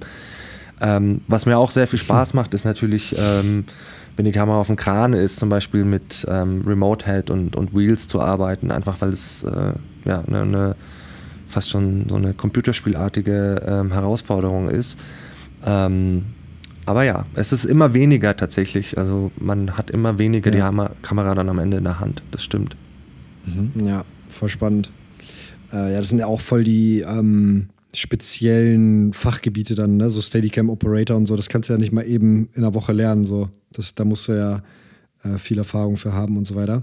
Ähm, aber jetzt mal ganz operativ, wie sieht es so aus? Sag ich mal, dein, dein Agent hat dir jetzt einen Job äh, klar gemacht und du sagst so, ja, das passt, ich habe ich hab mega Bock da drauf. Äh, das Thema ist ganz cool. Wie sieht so deine Vorbereitung für den Dreh aus? Bestimmst du noch extrem viel das Bild mit? Also gehst du dann in den in, den, in die Diskussion mit dem, äh, mit dem Director und sagst so, ja, ich stelle mir das Bild so und so vor, bist du äh, quasi damit involviert, welche Bilder überhaupt eingefangen werden. Und äh, also einmal vielleicht das erstmal und dann habe ich noch ein paar andere Fragen. Mhm. Also, ähm, ich glaube, in der Werbung ist viel, sehr vieles schon vorher bestimmt. Also ähm, in der ganzen Konzeption wurden sich sehr viel Gedanken gemacht, es werden sehr viele Referenzen hinzugezogen. Also ich würde mal sagen, in der Werbung, äh, wenn sie gut vorbereitet ist und wirklich ein gutes Skript hat, dann haben sich die Leute vorher schon sehr viel Gedanken gemacht und wissen ungefähr, in welche Richtung es gehen soll, auch vom, Style, vom ganzen Style her. Und es gibt auch ja, viele Referenzen, die hergezogen werden.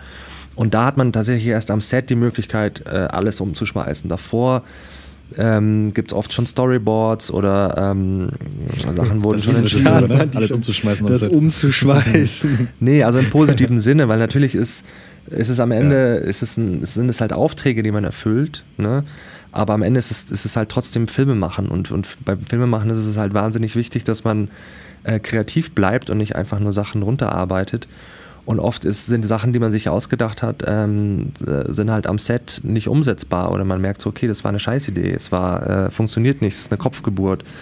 Ähm, dann muss man halt irgendwie flexibel sein und das muss man sich meiner Meinung nach auch irgendwie behalten oder vorbehalten dass man, wenn man ans Set kommt, einfach alles anders macht oder ähm, sich umentscheidet. Das muss man dann natürlich irgendwie ähm, argumentieren, aber das gehört für mich dazu und ich freue mich dann immer sehr, wenn man merkt, okay, man kann jetzt am Set äh, spontan Ideen entwickeln. Beim Spielfilm ähm, ist es aber eigentlich äh, genau das Gegenteil, weil da sitzt man äh, monatelang, wochenlang vor Dreh mit dem Regisseur zusammen und bespricht wirklich jede Textzeile im Drehbuch und äh, löst gemeinsam auf. Das heißt, man ähm, plant eigentlich jede Szene von Shot zu Shot ganz genau durch. Also man hat eigentlich eine Liste, die, die man später als Schnittliste hernehmen kann und sagen kann, okay, so soll der Film später geschnitten werden. Oder ähm, man hat diese Szene nur in einer einzigen Einstellung geplant, in einer langen Sequenz. Da wird alles vorher sehr genau besprochen und da ist der Kameramann auch von Anfang an involviert und es ist auch sehr gewünscht, äh, dass man sich da sehr einbringt ähm, in der Auflösung. Bei der Werbung ist es, wie gesagt, ähm, alles mm, ein bisschen klarer auch vorher, was, ähm, was, was da passieren wird. Mhm. Ähm, okay, und wie ist es so? Also, sag ich mal, okay, du hast jetzt das Briefing bekommen und du sagst, okay, wenn, wenn es jetzt, also bei der Werbung ist es so, ich komme dann eher ans Set und dann wird noch mal ein bisschen was, was äh, umgeschmissen oder kreativ äh, anders, anders äh, ausgearbeitet. Ähm, aber also, wie bereitest du dich auf den Dreh vor? Gibt es da irgendwelche Dinge, die du irgendwie immer machst oder so, um, um dann am Ende äh, deine Vision wirklich so umsetzen zu können, wie, wie du, äh, du es dir vorstellst, weil du das, das äh, äh, ja, Treatment gelesen hast, die Regieinterpretation oder sowas. Ähm, was machst du dafür? Ähm, ja, also, also als erstes gibt es ein sehr ausführliches Gespräch nochmal. Also man hat das Treatment gelesen, man hat alle Referenzen vielleicht gesehen und sich äh, alle Bilder mal angeguckt und begriffen, okay, in diese Richtung, in dieser Welt soll das spielen.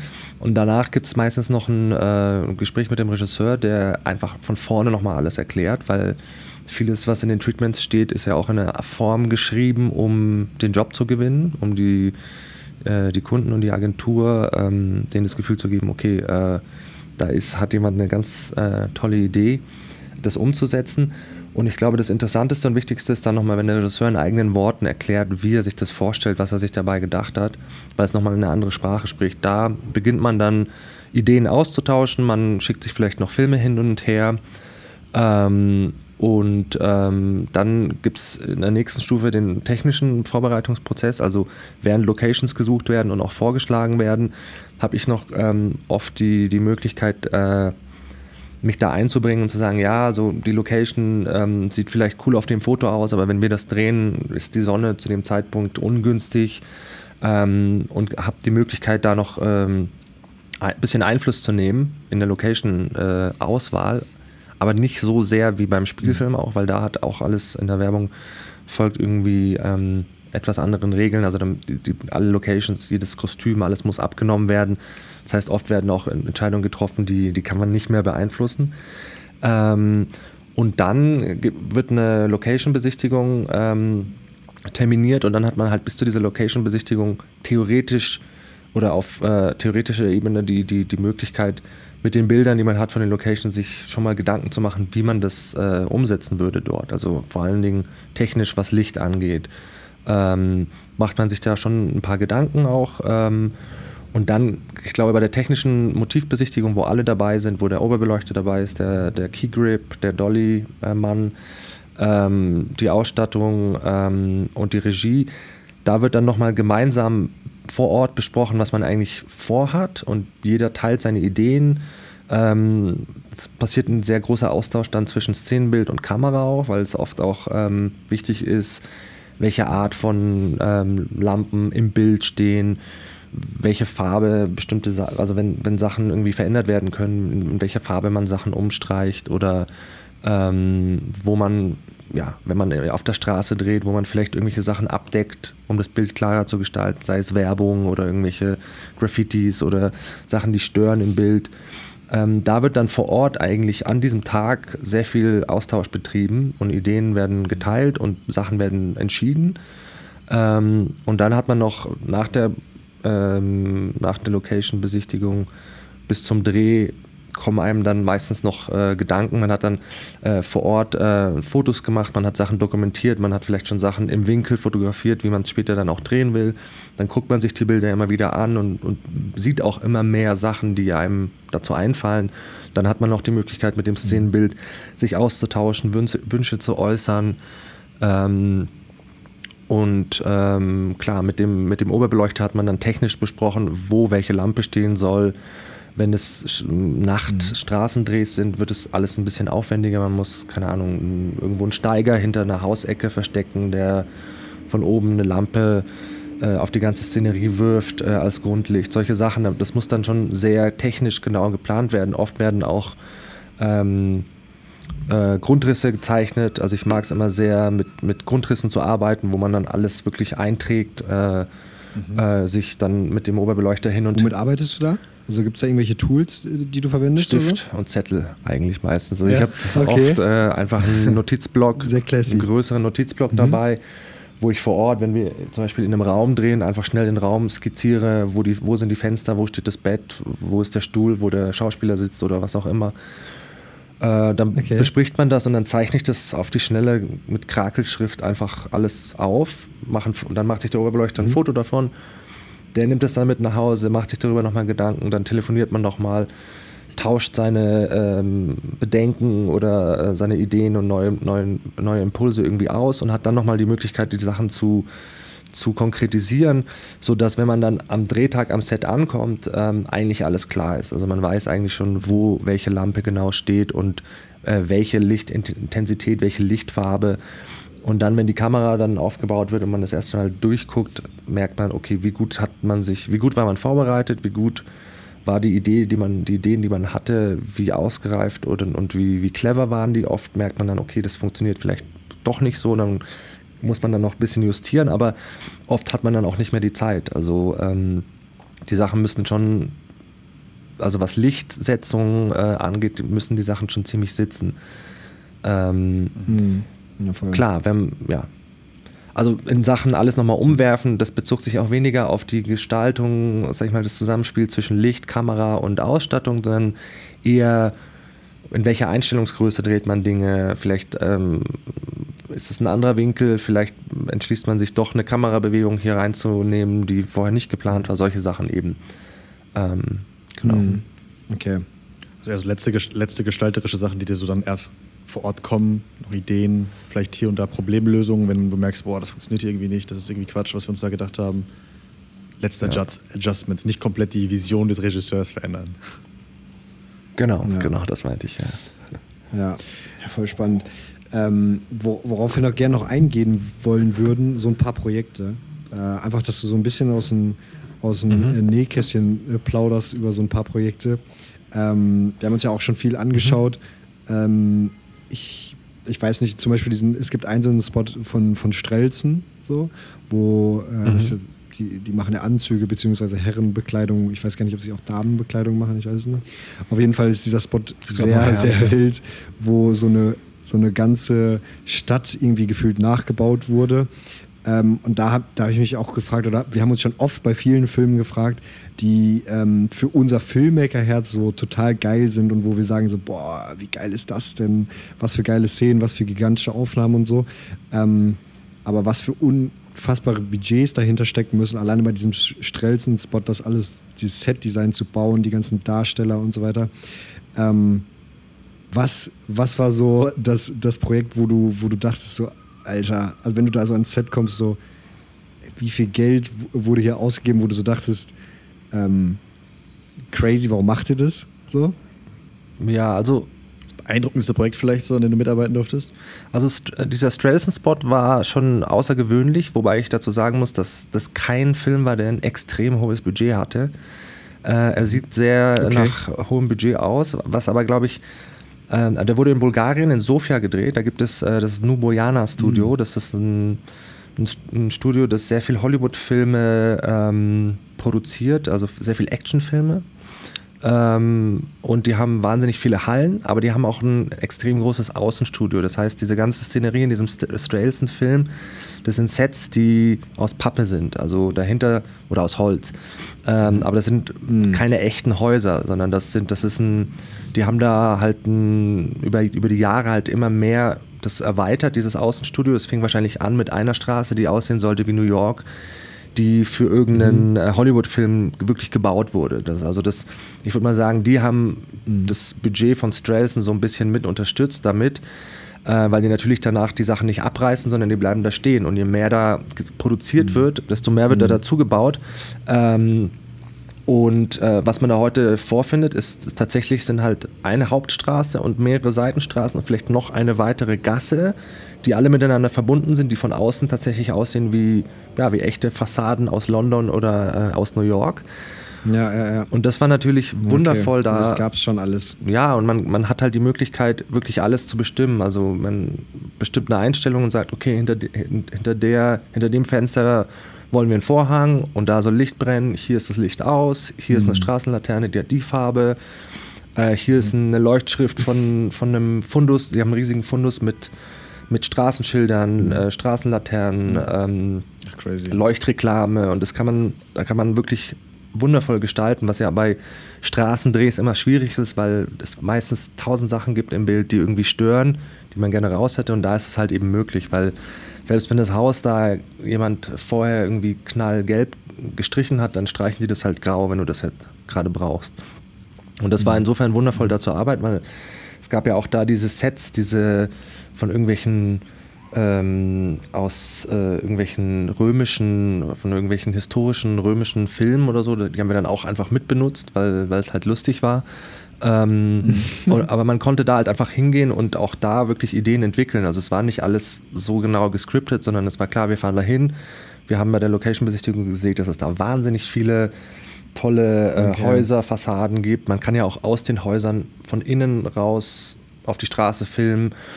Ähm, das war wundervoll. Also da zu drehen ist echt toll und ähm, wenn man da einmal gedreht hat, dann sieht man danach auch in anderen Werbungen immer, wenn ein Film da gedreht wurde, weil man sofort diese Straßen ja, ja. wiedererkennt, weil am Ende sind es halt nur, ja, nur zwei Straßen und fünf Gassen.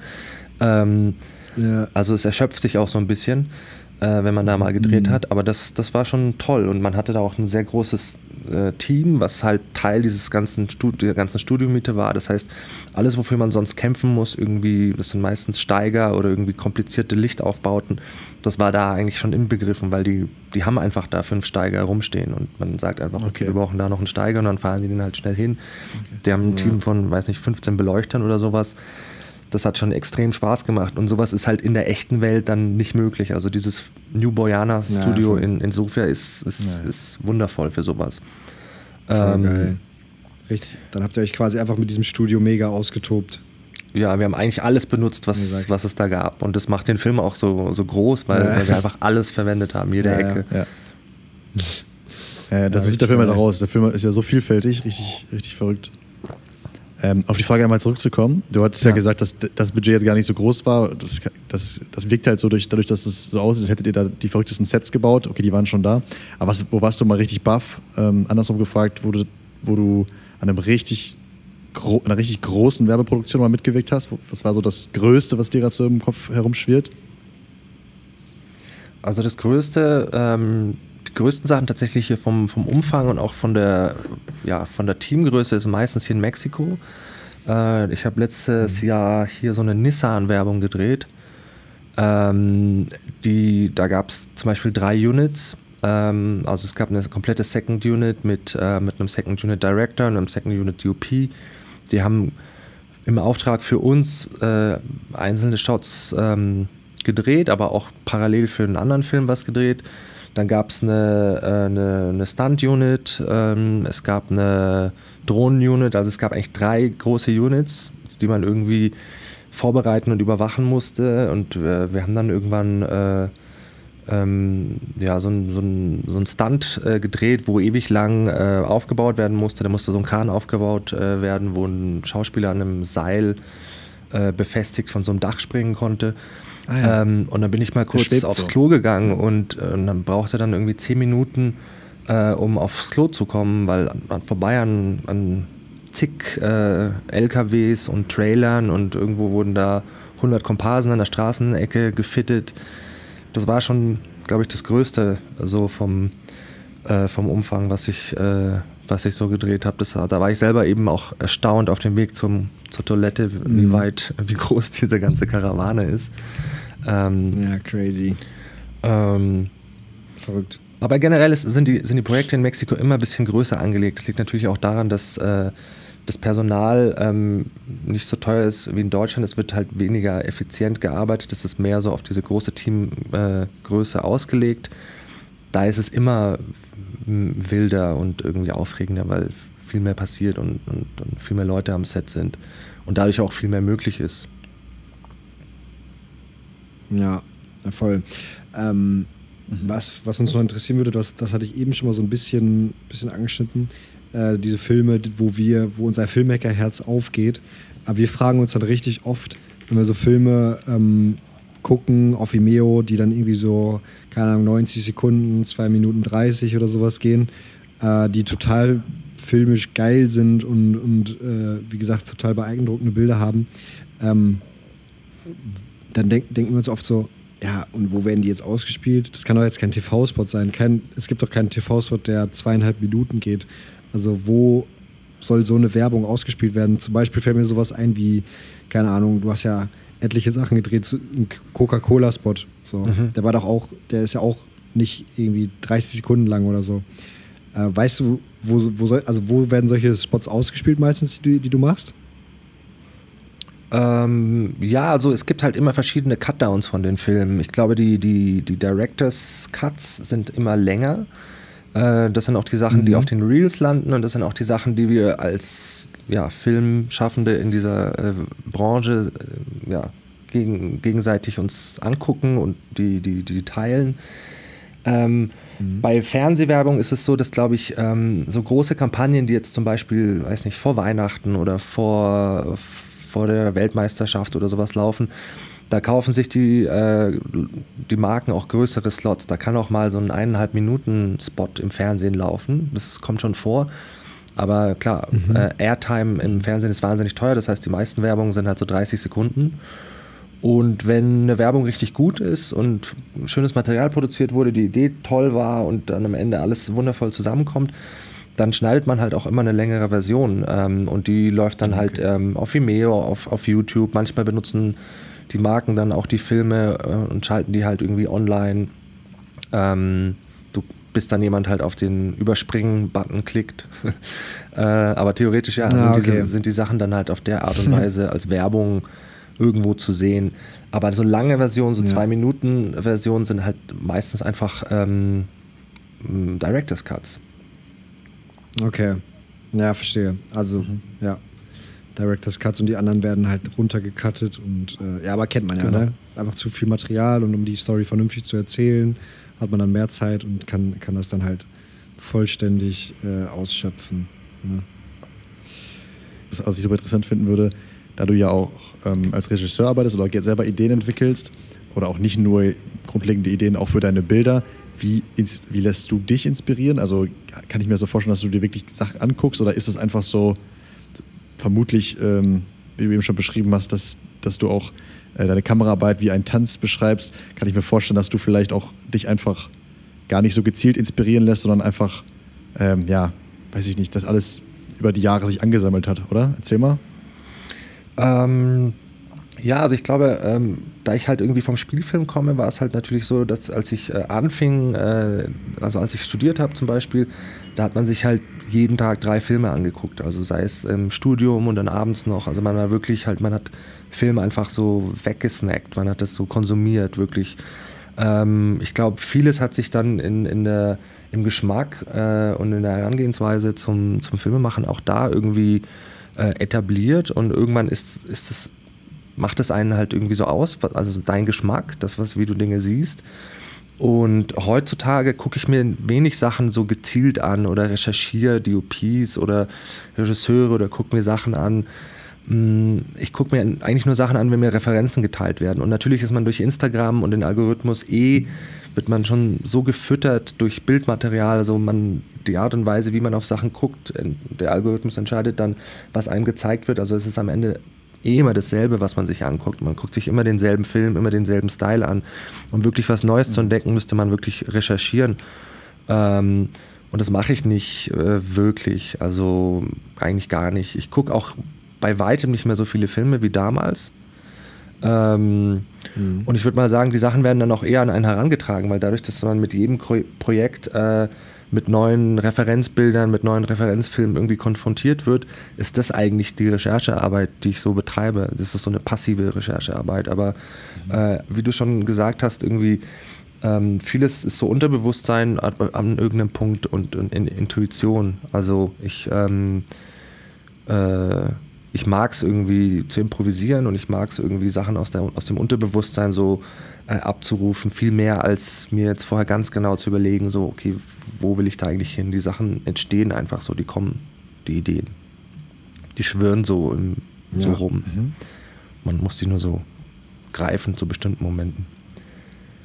Ja, voll. Ich meine, auch dadurch, dass du ja auch jetzt schon so lange dabei bist, ne, also äh, keine Ahnung, 16 Jahre oder so, äh, dich damit beschäftigt, hast du natürlich auch schon viele Sachen gesehen, äh, und, und durch die ganzen Jobs, die du, du machst, wenn du sagst, du hast 400 Jobs gemacht und davon hattest du fast jedes Mal die, ja, diese Calls mit den, mit den Directors, die Inspirationen gezeigt haben und so. Hast du natürlich auch schon extrem viele Filme und so gesehen und ähm, äh, deswegen halt auch, glaube ich, sehr viel Inspiration schon äh, sammeln können und viele Sachen gesehen, weil das ist ja auch oft so, dass man, wenn man irgendwas äh, entwickelt, dass man irgendwie immer ein bisschen was davon einfließen lässt, was man schon gesehen hat, wenn man das cool fand und dann immer so einen Mix aus ganz vielen Sachen macht, ob es jetzt Sachen sind, die einen im Leben inspiriert haben oder die man in einem Film gesehen hat oder so. Ähm, ja, deswegen ist das, ist, ist das wahrscheinlich bei dir so. Ähm, eine eigentlich letzte Frage habe ich, weil ich finde es super rund und knackig, die ganzen äh, Infos und, und äh, Themen, die wir jetzt so hatten. Ähm, so, dein, dein Job ist ja eigentlich äh, primär so die Kameraarbeit, das Bild zu bestimmen. Ähm, aber der DOP bestimmt ja eigentlich auch schon öfter mal auch in der Nachbearbeitung noch ein bisschen das Bild mit. Wie, wie äh, weil, also es ist ja so, du bist da am Set, du, du machst die Arbeit, du hast deine Vision und am Ende sitzt da ein Editor und der soll da jetzt was draus machen. Du meintest gerade eben auch so bei deinem Film mit, mit äh, The Circle, yo, äh, das hat einer aus Berlin geschnitten. Aber es waren ja so viele verschiedene Locations, es musste auf den Beat passen, die Choreografien mussten passen, du musstest so viele verschiedene Sachen aussagen.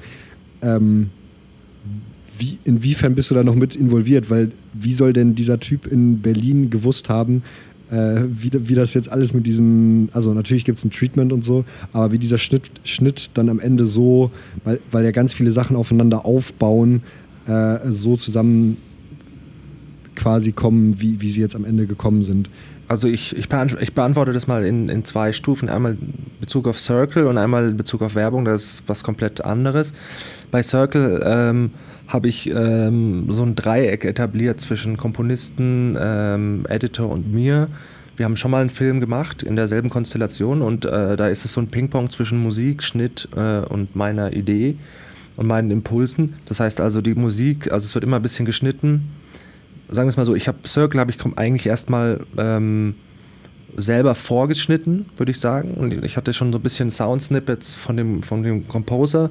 Die habe ich auch ein bisschen zerschnitten und an den Schnitt angepasst.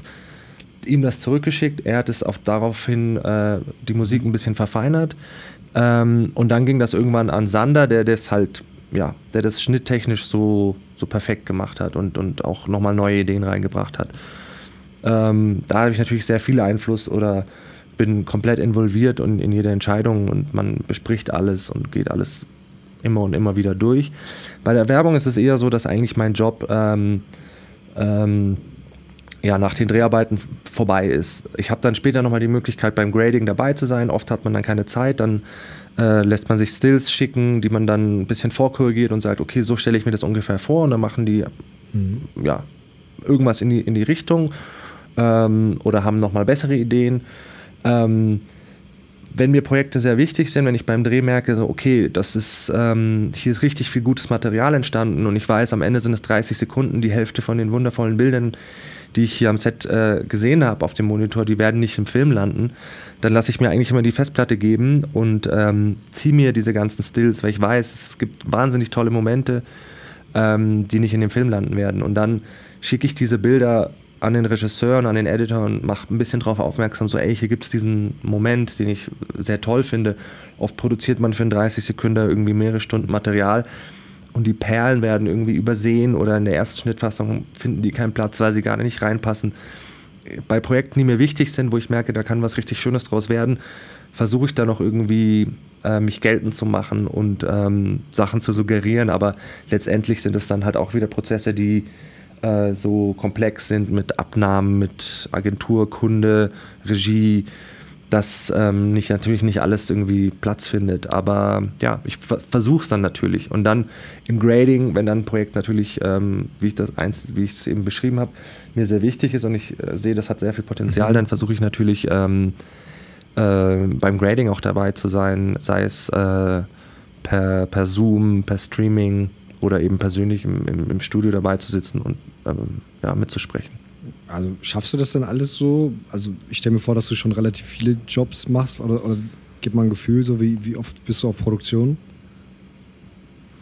Also ähm, wenn es gut ist, hat man zwei Projekte ungefähr im Monat. Ähm, manchmal sind es drei, vier und dann nur eins im, im Folgemonat. Ähm, so zu den Zeiten, dass ich noch viele Musikvideos gedreht habe, da hat sich das immer abgewechselt, Musikvideo, Werbung, da hatte ich schon mhm. zwei, drei Projekte im Monat. Ähm, jetzt, wo es hauptsächlich Werbung ist, ist es so ein bis zwei Projekte und natürlich ist es so, dass man, das ist oft mit Reisen verbunden, dass man dann halt irgendwo mit Zeitverschiebung nachts in mhm. irgendwo in einem Hotel sitzt und dann mit Deutschland streamt oder sowas. Ähm, man muss die Sachen dann schon immer so gerade mit verschiedenen Zeitzonen irgendwie mhm. versuchen äh, unterzubringen. Das heißt auch manchmal, dass ich dann halt nachts um zwei irgendwie äh, da sitze, damit ich halt morgens um neun mit Deutschland verbunden sein kann. Also das gehört dann schon auch dazu, dass man mhm dass die Arbeitszeit auch komplett äh, auf den Kopf gestellt ist. Aber man nimmt sich das, also wenn die Projekte einem wichtig sind, dann nimmt man sich natürlich die, die Zeit, mhm. weil es halt auch äh, wichtig ist. Ja, Digga, das, natürlich das Commitment dazu, ne? Aber ja, voll spannend, also äh, sehr interessant, das mal äh, alles ähm, so mitzubekommen.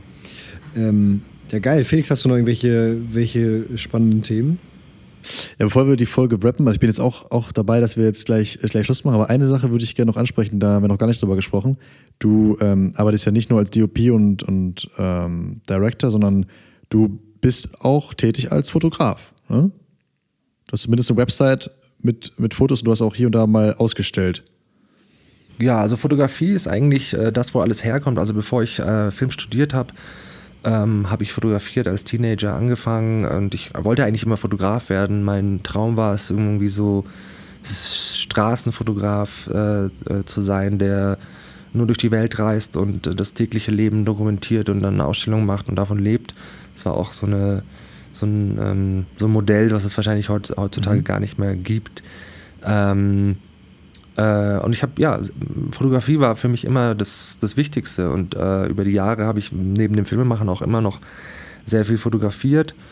Äh, es gab dann auch mal eine Zeit, wo ich ähm, dachte, okay, vielleicht sollte ich im Filmbereich mich auf Spielfilm konzentrieren und im Werbebereich Geld verdienen eher auf die Fotografie, weil es irgendwie, ja, mir irgendwie auch logisch empfand, dass ich was damit mache. Das hat sich irgendwie nie so wirklich etabliert. Ich habe aber, ähm, ja, immer, immer und, und, und viel äh, fotografiert. In den letzten Jahren hat es ein bisschen nachgelassen. Äh, aber im professionellen Bereich habe ich ähm, mal für Magazine gearbeitet oder irgendwelche CD-Cover, Plattencover fotografiert oder auch eine Zeit lang ein bisschen mit Musikern äh, Sachen gemacht, also Porträts, äh, Bandfotos für Magazine oder für, ähm, für Pressemappen und sowas. Das hat mir schon immer Spaß gemacht und äh, weil es halt so einfach von der Hand geht im Vergleich zu so einem Film, äh, wo man halt in riesigen Teams arbeitet, war das halt mhm. immer so mhm. die kleine Perle, die ich mir so behalten habe. Ähm, und ja, auch in Zukunft wahrscheinlich immer, immer wieder mal Sachen mach, machen werde. Okay. Ja, sehr schön. Okay, dann habe ich jetzt auch nichts mehr. Vielen Dank. Ja, mega geil. Ja, ey Philipp, war, war äh, sehr, sehr cool, dass du da mal so äh, offen mit uns drüber gesprochen hast, dir die Zeit genommen hast. Vielen Dank auf jeden Fall für die ganzen Insights. Sehr gerne. Äh, ich glaube, die, die Hörer werden es lieben. Ähm, ja, und wir sind gespannt, was wir, was wir sonst noch so sehen. Äh, hoffentlich können wir bald mal wieder zusammenarbeiten mit dem, mit dem Rental. Das war sehr geil. Und äh, ja, aber vielleicht kannst du noch mal sagen, was, was, was steht so an? Ist gerade irgendwas in der Pipeline? Wo, wo du hype bist, was, äh, was drehst du als nächstes? Im Moment ähm, habe ich nur, also im Moment bin ich für mehrere Jobs vorgeschlagen, die noch im Pitch sind. Ähm, und es ist im Moment noch nicht so klar. Also es gibt noch nicht, es gibt kein Projekt, wo ich jetzt gebucht bin schon, ähm, sondern es gibt einfach ein paar Sachen, die so ausstehen, die ich im März, Ende März vielleicht drehe, aber das ist noch nicht, noch nicht klar. Okay, und, noch nicht spruchreif. Okay. Und was auf jeden Fall ansteht okay. und was ich auf jeden Fall äh, vorhabe in der nächsten Zeit, ist wieder ähm, Spielfilme zu drehen. Das ist eine Sache, die mir sehr am mhm. Herzen liegt. Okay. Und ich auch sehr vermisse, weil ich meinen letzten Spielfilm seit vor vier Jahren, glaube ich, gedreht habe. Und äh, genau, äh, der läuft übrigens auch, äh, mein letzter Film läuft auf dem Achtung Berlin Festival, da ihr ja in Berlin, ah nee, ihr seid gar nicht in Berlin, ne? Ihr seid, äh, wo seid ihr denn? Wir sind in NRW tatsächlich. NRW. Ah, in NRW. Aber immer mal wieder in Berlin, so ist nicht. Ja, da gibt es das Achtung Berlin Festival und da läuft der der letzte Spielfilm, den ich gedreht habe. Sehr experimenteller, verrückter ähm, Thriller. Okay, okay, sehr schön. Mhm, mhm. Ähm, Alright. irgendwas hatte ich, irgendwas hatte ich gerade noch. Ach so, äh, das macht jetzt, macht jetzt schon noch ein bisschen was auf, aber vielleicht noch mal ganz kurz. Ähm, Wo, wo, wo siehst du dich so vielleicht in, also hast du Bock, das für immer weiterzumachen? Eben hast du gesagt, so ja, ich kann vielleicht irgendwann nicht mehr die Kamera äh, halten, aber wenn ich ein, wenn ich ein alter Mann bin, ähm, aber äh, was, was ist so deine Vision, vielleicht so in den nächsten 10, 20 Jahren so? Willst du immer beim Film bleiben oder nochmal irgendwas anderes machen? Mehr Spielfilm? Ja. Weniger Werbung? Ich, ich glaube, äh, der, mein Wunsch wäre es, äh, mehr und mehr Spielfilme zu drehen. Und ich glaube, wenn man sich auf diese, diesen Bereich äh, der Branche konzentriert, da geht ähm, das Leben eigentlich erst so mit 40, 50 los und dann kann man noch 20 Jahre äh, Filme drehen. Ähm, die, meist, okay. die meisten großen Filme sind halt Leut mit Leuten realisiert, die halt sehr erfahren sind und schon sehr lange dabei sind. Ähm. Also ich kann mir meine Zukunft im Filmbereich generell schon eher im, im Spielfilmbereich vorstellen. Aber ich glaube, Werbung und, und dieser ganze Bereich mhm. wird immer noch ein, ein, Teil davon bleiben. Aber vielleicht äh, shiftet sich das so ein bisschen über, dass man hauptsächlich Spielfilme dreht und nur noch zwischendurch mal äh, Werbefilme. Das wäre, glaube ich, so ja. das, wo ich mich ja, sehe in, in, ein paar Jahren, in zehn Jahren oder keine Ahnung. Sehr schön. Und sag mal so, jetzt mal ganz weit gedacht, mal so in 30 Jahren, Willst du, das dann auch, willst du dann auch noch arbeiten oder willst du dann einfach nur noch die Füße hochlegen und weiß nicht, wieder nach Ecuador dir die Ameisen angucken? Ich glaube, wenn man äh, 70 ist und noch in der Lage ist, äh, Spielfilme zu drehen äh, und tolle Projekte angeboten bekommt, ähm, dann, dann macht man das so lange, bis man tot vom Dolly fällt, glaube ich. Ähm, wenn man die Möglichkeit hat, weil Filme machen ist am Ende des Tages ein riesiges Privileg. Ich, ich nenne das immer äh, bezahlter Kindergarten. Also man, man, kann, man kann spielen, man kann sich austoben, man kann Welten schaffen. Ähm, und wenn man, glaube ich, die Möglichkeit dazu hat und äh, Leute einen dafür wollen, dann glaube ich, äh, schlägt man das nicht aus. Also auch wenn man sehr alt ist, glaube ich, macht das noch sehr viel Spaß. Und ich glaube, die meisten großen Filmemacher haben bis, bis zum Tod eigentlich äh, passioniert gearbeitet. Und ich glaube, das hat auch einen Grund. Ja, voll. Das ist, ein, das ist ein gutes Schlusswort. Vielen Dank, Philipp, für deine Zeit. Äh, war, war mega cool. Ähm, ja, und wir sind gespannt, was wir als nächstes von dir sehen. Dankeschön. Ja, vielen Dank für die Einladung. Hat äh, Spaß gemacht. Ja. Auf jeden Fall. Philipp, vielen Dank, dass du da mega. warst. Dankeschön. Wir werden es beobachten und äh, ich sagen, alles Gute in Mexiko und auf schöne weitere Projekte und auf dass du das noch mindestens 30 Jahre weitermachst und nicht so schnell tot vom Dolly fällst. Also alles Gute und bis bald mal. Tausend Dank, macht's gut. Ciao. Ciao, ciao.